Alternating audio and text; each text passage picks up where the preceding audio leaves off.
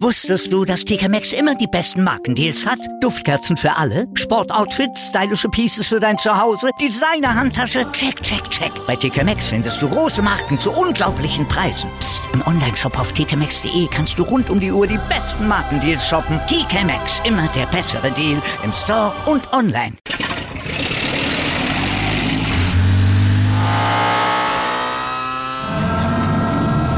Von 0 auf 100.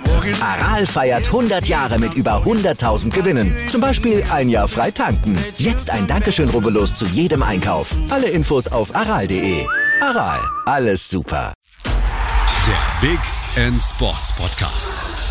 Wissenswertes aus der Welt des Sports. Mit Patrick Hoch. Auf meinsportpodcast.de.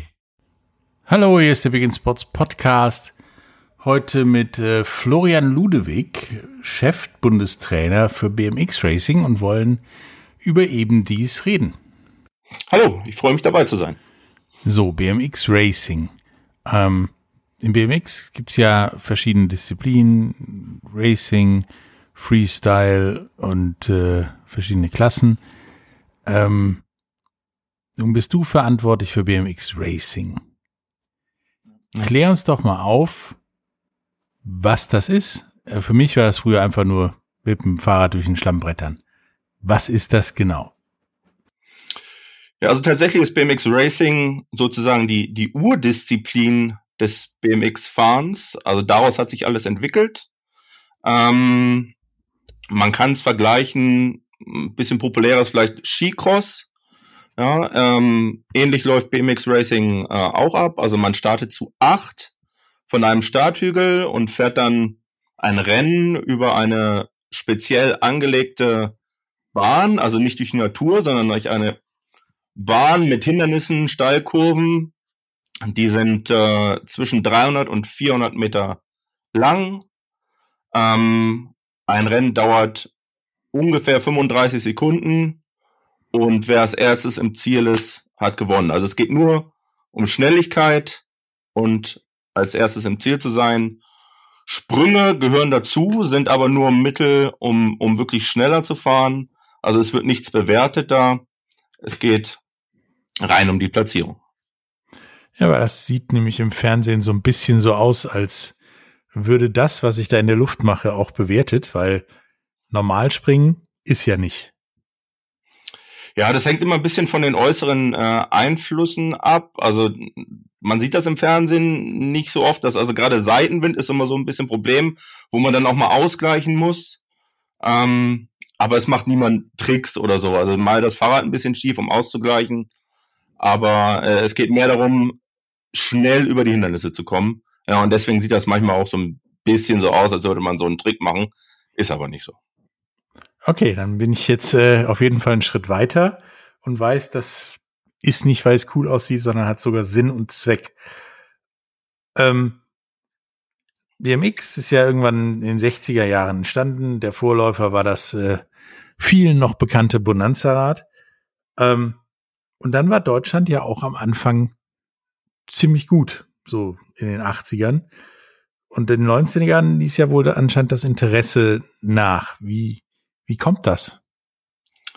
Ja, das ist, eine gute Frage. Also tatsächlich war Deutschland einer der Vorreiter in Europa. Also Anfang der 80er Jahre ist BMX ähm, nach Holland gekommen erstmal und dadurch auch dann relativ schnell nach Deutschland, ist dann auch sehr schnell im Bund Deutscher Radfahrer mit aufgenommen worden.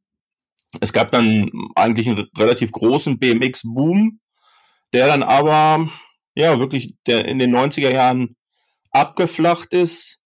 Ähm, ja, ich würde fast sagen, fast bis zum, zum Aussterben der Disziplin. Ähm, aber einen richtigen Grund dafür kann man eigentlich nicht nennen. Das ist, es hat sich eigentlich so entwickelt, es hat sich einfach so entwickelt. Ähm, ja, mit den, eigentlich ging es dann erst, also so ein bisschen vor sich hergedümpelt in den 90ern und, und Anfang der 2000er und einen richtigen Aufschwung, eigentlich weltweit, gab es erst wieder mit der Bekanntgabe, dass BMX 2008 olympisch wird. Also es wurde 2005 äh, bekannt gegeben und dadurch gab es eigentlich in Europa auch wieder so einen, so einen leichten Boom. Aber wir sind bei weitem nicht bei den Zahlen, die wir in den 80ern hatten. Da sind ja wohl auch äh, Anfang der 2000er auch ja relativ viel Tracks gestorben oder zugemacht worden. Da gab es ja in den 90er Jahren auch eine ganze Menge von. Ähm, wie ist denn die, die, die Situation von Tracks in Deutschland?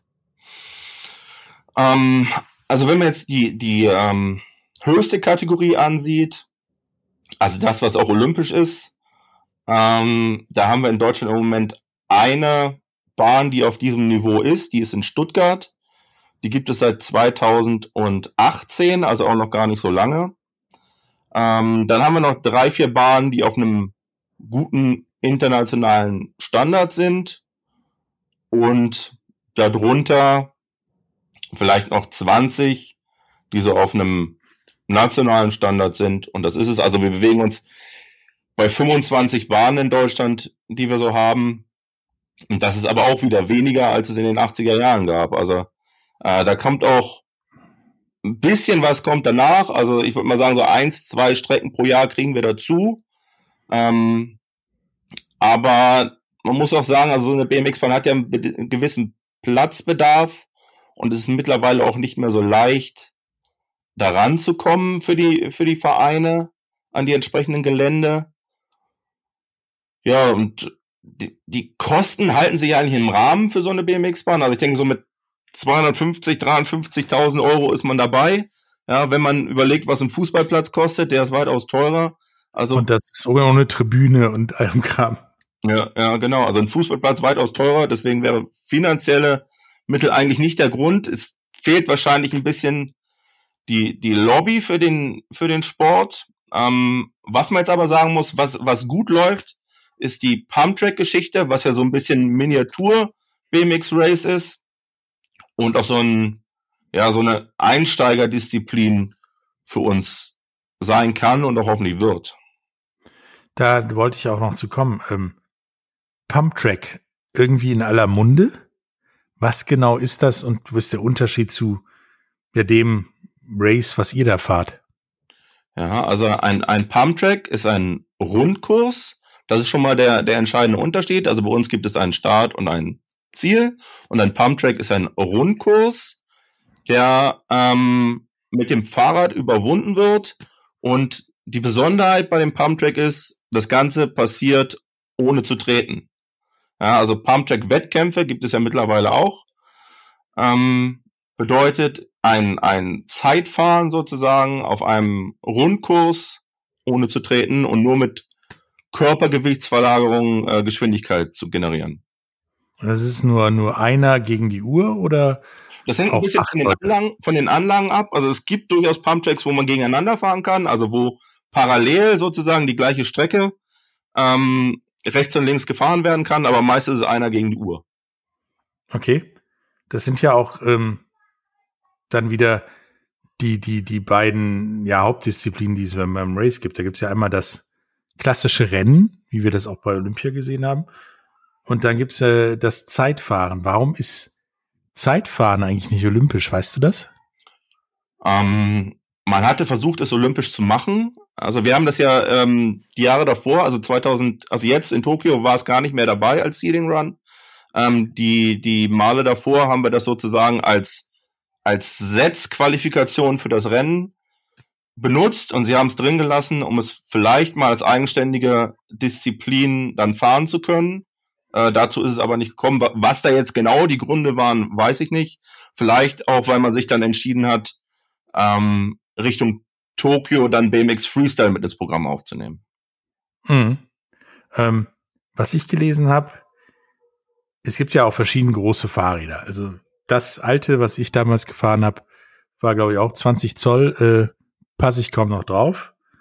24 Zoll heißt Cruiser, würde ich eher drauf passen ist aber so gar nicht was, was irgendwie wettkampfmäßig oder olympisch stattfindet. Ist das richtig? Das ist richtig, ja. Also das, das 20 Zoll, also das klassische BMX, ist das einzige, was olympisch ist. Ähm, die Räder sind mittlerweile auch ein bisschen, ich sag mal, länger geworden, so dass da auch Leute, also der, der aktuelle Olympiasieger Nick Kiemann aus Holland, der ist auch gute 1,90 groß, der passt auch auf so ein Fahrrad drauf. Er ja, dann kriegt in, der, in der Entwicklung schon eine Menge getan. Ähm, Aber eigentlich von, von der Sinnhaftigkeit her wäre das große Fahrrad schon für große Leuch äh, Leute leichter zu beherrschen. Das hat sich aber nicht durchgesetzt. Also es wurde mal parallel äh, betrieben, das Ganze 20 Zoll und 24 Zoll. Und in den letzten Jahren, also eigentlich seit BMX olympisch ist, ist der, der Cruiser, also das 24 Zoll BMX, eigentlich so ein bisschen am Aussterben. Also nur noch äh, Special Interest sozusagen. Ja, also im, im Seniorenbereich, also alles, was älter ist als 30, ähm, ist das immer noch sehr beliebt, weil es ein bisschen leichter zu beherrschen ist. Ja, aber wirklich im Leistungssport wird das nicht mehr eingesetzt. Also wird halt tatsächlich beim BMX dann auch ähm, das schwieriger zu beherrschende Fahrrad benutzt, um die Rennen zu fahren. Ja, vielleicht weil es auch so ein bisschen authentischer ist. Ja, mhm. weil man, weil man sich ja vom normalen Radsport auch ein bisschen abheben möchte. Okay. Ähm, wie anspruchsvoll das Ganze ist, was dann so passiert, äh, darüber reden wir nach einer kurzen Pause. Bis gleich. Wusstest du, dass TK Maxx immer die besten Markendeals hat? Duftkerzen für alle, Sportoutfits, stylische Pieces für dein Zuhause, Designer-Handtasche, check, check, check. Bei TK Maxx findest du große Marken zu unglaublichen Preisen. Psst. im Onlineshop auf tkmaxx.de kannst du rund um die Uhr die besten Markendeals shoppen. TK Maxx, immer der bessere Deal im Store und online. Wieder live von ihrem Toyota-Partner mit diesem Leasing-Auftakt. Der neue Toyota Jahreshybrid. Ab 179 Euro im Monat ohne Anzahlung. Seine Sicherheitsassistenten laufen mit und ja, ab ins Netz mit voller Konnektivität. Auch am Start die Toyota Team Deutschland Sondermodelle. Ohne Anzahlung geht's in die nächste Runde. Jetzt los sprinten zu Ihrem Toyota-Partner. Hallo, da sind wir wieder mit äh, Florian Ludewig, dem Chef-Bundestrainer vom BMX Racing und wollen jetzt mal darüber sprechen, ja, dass das Ganze nicht wirklich anspruchslos ist. Also BMX-Fahrradfahren kann ja gefühlt jeder, sieht man auch jeden Tag auf der Straße und sieht ja etwas chilliger aus. Aber wenn man sich ein Rennen anguckt, wie jetzt zum Beispiel bei Olympia, dann ist das ja mal das Gegenteil. Wie schnell werden die Jungs denn dann und die Mädels? Ja, das ist richtig. Also der, der Sport hat schon einen sehr technischen Faktor. Also Radbeherrschung ist bei uns das, das A und O. Ähm, sonst kann man seine Geschwindigkeit gar nicht erstmal auf die Bahn bringen. Ja, und wenn man dann dazu in der Lage ist, das Fahrrad bei vollem Tempo zu beherrschen, dann sind da ähm, Geschwindigkeiten zwischen 65 bis 70 km/h auch keine Seltenheit. Okay, da wirst du in der Innenstadt, glaube ich, locker mal geblitzt, wenn du so durch die Gegend wirst. Ähm, nun sind die Tracks, ja, wenn man die sich so anguckt, nicht das, wo man per se schnell Fahrrad fahren würde. Ähm, da sind Steigkurven drin, da sind eine Menge Hubbel drin und Sprünge. Wie anspruchsvoll kann ich mir das denn vorstellen, da drüber zu fahren, technisch oder als Radfahrer mit 60, 70 kmh? Also man muss erst mal sagen, der Start bei uns erfolgt ja von einer Startrampe, die ist acht Meter hoch und hat ähm, bis zu 28 Grad Gefälle. Und ähm, da beschleunigen die Sportler aus dem Stand in ja, 2,3 Sekunden auf 60 km/h. Also das sind gute Sportwagenwerte. Ja, und das ist dann sozusagen die Anfangsgeschwindigkeit, über den man über den ersten, ersten Sprung geht. Und ähm, wenn man sich jetzt vorstellt, man fährt mit 60 km/h eigentlich auf eine da fast eine Wand, also ein Absprung äh, zu, der einen auch so, wenn man nur mit 60 km drauf zufahren würde, gute 10 Meter durch die Luft schießt, dann kann man sich vielleicht vorstellen, äh, wie anspruchsvoll das ist. Also vielleicht kann man sogar ein bisschen mit Skispringen vergleichen. Also jeder kann ja irgendwie so ein bisschen Skifahren, aber von so einer Skisprungschanze runterzufahren, ist dann nochmal eine ganz andere Nummer. Und dann muss man sich vorstellen, man macht das Ganze ja nicht alleine, da sind noch sieben Kontrahenten auf der, auf der Strecke, die einem auch äh, nicht unbedingt Platz lassen und mal einen Ellbogen rausfahren, was auch durchaus erlaubt ist, also seine Position da zu behaupten. Ähm, das macht das Ganze natürlich nochmal wesentlich anspruchsvoller. Und ist jetzt der Sprung dazu da, äh, rein technisch gesehen, um dadurch Geschwindigkeit aufzubauen und vielleicht auch sich in Position zu bringen? Oder ist er einfach nur da und nervt im Prinzip? Also die, wenn, wenn eine BMX-Strecke gut gebaut ist, dann ist so ein Sprung auch da, Geschwindigkeit aufzubauen. Ähm, und das, also eigentlich ist es ja so ein bisschen auch die, der Charakter der Disziplin, dass man eben einen Fahrradsprint über Hindernisse hat. Also wenn man jetzt nur diese Startrampe hätte und dann vier Geraden und drei Steilkurven ohne Hindernisse, ähm, wäre das ja im Prinzip nichts anderes als Bahnradsport ein bisschen anders.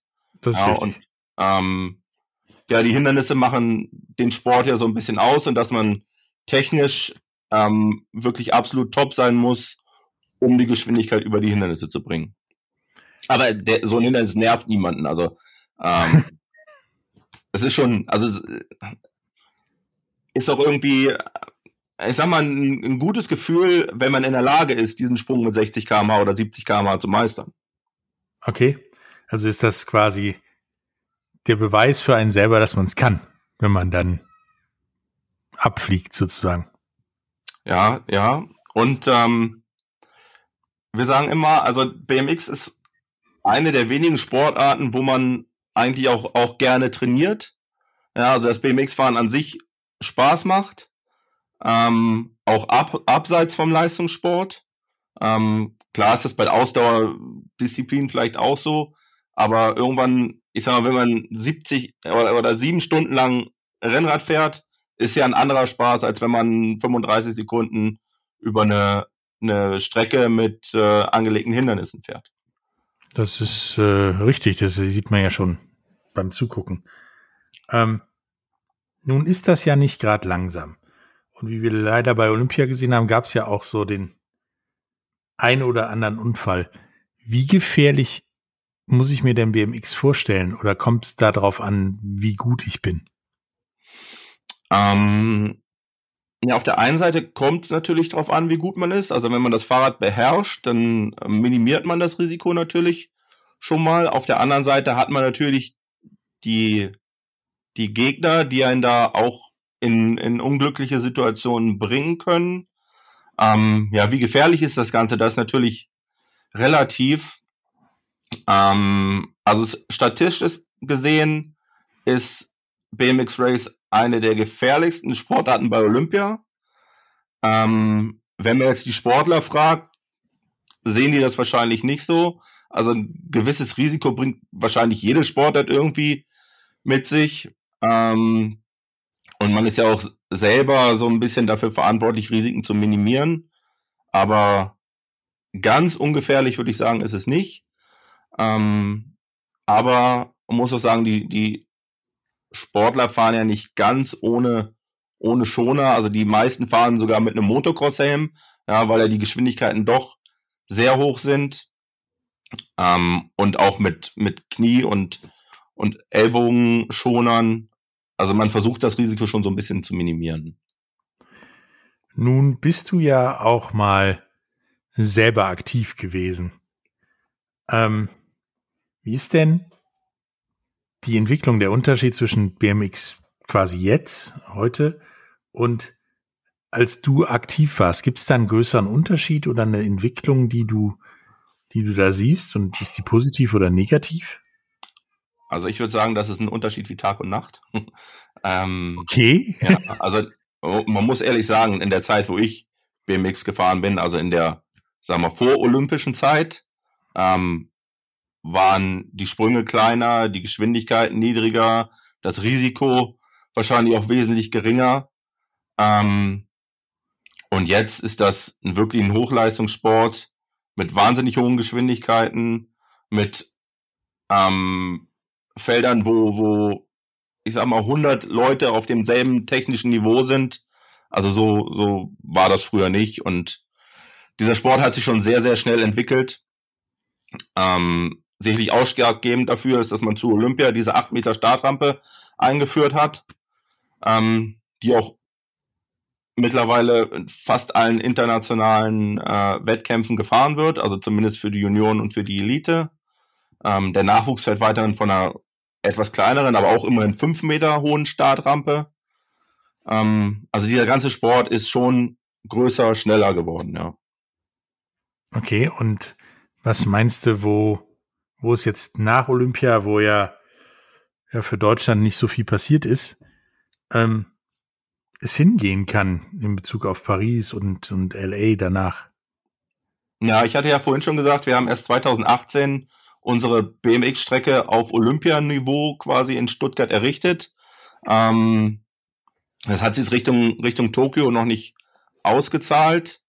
Ähm, nun muss man auch sagen, dass wir so ein bisschen in der Umbruchphase sind. Also, dass uns Leistungsträger wie der Louis Brettauer und die Nadja Pries, die in äh, Rio am Start waren, ähm, weggebrochen sind oder die Karriere beendet haben und wir jetzt eine relativ junge Mannschaft am Start haben, ähm, was so ein bisschen, ja, so ein bisschen Hoffnung Richtung Paris und dann auch LA weckt. Plus, dass wir weiter in unserer Infrastruktur arbeiten, um unsere Trainingsbedingungen und Wettkampfbedingungen auf nationaler Ebene zu verbessern. Plus, dass wir so ein bisschen Aufschwung im Nachwuchsbereich haben. Ähm, also wir haben so in den, in den letzten Jahren immer so zwischen fünf und zehn Prozent mehr gehabt im Nachwuchs. Und aus einer größeren Quantität wird sich dann hoffentlich auch in einigen Jahren eine größere Qualität in der Spitze entwickeln. Also geht's wieder zurück in die 80er sozusagen. Wenn wir da ankommen, wäre es optimal, ja. Ähm, aber ähm, wenn man über Zahlen spricht, also wir sind in Deutschland im Moment bei 800 Lizenzen im BMX Race Bereich, also Leute, die das auf ja, zumindest auf Amateurbasis betreiben. Ja, da reden wir aber schon über die Altersklassen U9, ja, bis Elite, also und, und Seniorenbereich. Wenn wir da irgendwann mal in den Bereich 2000 kommen würden, dann ähm, ist sicherlich auch in der Spitze wesentlich mehr möglich. Dann machen wir das doch einfach, wenn ich jetzt, also ich jetzt nicht, aber vielleicht mein Sohn anfangen würde wollen oder meine Tochter dann in ein paar Jahren, ähm, BMX zu fahren. Wie mache ich das, außer mir ein Fahrrad, kaufen, loszufahren, äh, wenn ich das ja auf Kursen machen möchte und vielleicht auch mal zu Olympia möchte? Ja, da ist der erste, die erste Anlaufstation ist der Verein vor Ort. Ähm, wie gesagt, wir haben 25 Bahnen in Deutschland. Vielleicht gibt es auch hier und da noch eine kleine Bahn.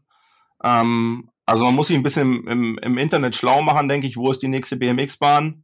Und dann melde ich mich bei dem Verein und gehe einfach mal zum Probetraining und schaue, ob mir das Ganze Spaß macht. Und wenn es mir Spaß macht, dann versuche ich dabei zu bleiben und äh, ja, irgendwann vielleicht auch mal in den Wettkampfbetrieb mit einzusteigen. Okay. Ähm, war super interessant äh, und hat mich dazu gebracht, vielleicht äh, grabe ich ja doch nochmal das alte BMX-Rad bei meinen Eltern im Keller aus. Und äh, versuch damit mal mit einem BMX 2000 im Jahr 2021 über eine Strecke zu ballern. Da wird dir wahrscheinlich schlecht, wenn du das hörst. Ja, da wäre ich auf jeden Fall gerne dabei. Wieso? Weil du das Fahrrad einsammeln möchtest oder ich nicht? möchte das Fahrrad sehen und ich möchte auch sehen, wie deine Fähigkeiten noch sind. Ja, wahrscheinlich äh, hast du Spaß dabei. Ähm, auf jeden Fall wollte ich das, werde ich das mal irgendwann wieder ausprobieren, denke ich. Ähm, und äh, auch Olympia hat mir ehrlich gesagt ja, ja Geschmack drauf gemacht, zumindest wieder mal mitzufahren oder mal irgendwo drüber zu fahren. Hast du noch irgendetwas, was du unseren Zuhörern mitgeben möchtest zum Thema BMX Race? Ja, also ähm, wenn sich jemand hier inspiriert fühlt durch den Post Podcast, ja gerne ähm, zum, zum Verein in der Nähe, einfach mal ausprobieren oder einfach mal gucken oder bei einem Bundesliga-Rennen, wenn das in der Nähe stattfindet, einfach mal zuschauen und äh, gucken, ob der Sport für einen etwas ist. Weil ich finde, es ist ein sehr faszinierender Sport, kein alltäglicher Sport. Und äh, man fühlt sich dann immer doch so ein bisschen besonders, wenn man sagt, man fährt BMX. Ja, es ist auch was Besonderes. Ähm, Mittlerweile ist es nicht mehr so wie damals vor dem Krieg, äh, als du total matschig nach Hause kamst. Mittlerweile sind die Bahnen da, sag mal, weniger invasiv. Ähm, wie gesagt, es hat mir Spaß gemacht. Wir äh, sehen und hören uns auf jeden Fall nochmal irgendwann zum Thema BMX. Bis dann. Bis dann, hat mir auch Spaß gemacht. Vielen Dank. Tschüss. Tschüss.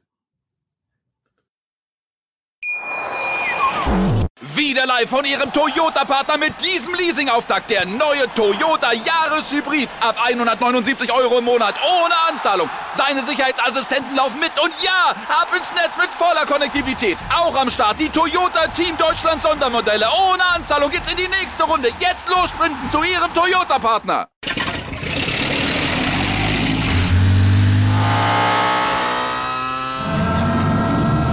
Von 0 auf 100. Aral feiert 100 Jahre mit über 100.000 Gewinnen. Zum Beispiel ein Jahr frei tanken. Jetzt ein Dankeschön, rubbellos zu jedem Einkauf. Alle Infos auf aral.de. Aral, alles super. Dir hat dieser Podcast gefallen? Dann klicke jetzt auf Abonnieren und empfehle ihn weiter. Bleib immer auf dem Laufenden und folge uns bei Twitter, Instagram und Facebook. Mehr Podcasts aus der weiten Welt des Sports findest du auf meinsportpodcast.de.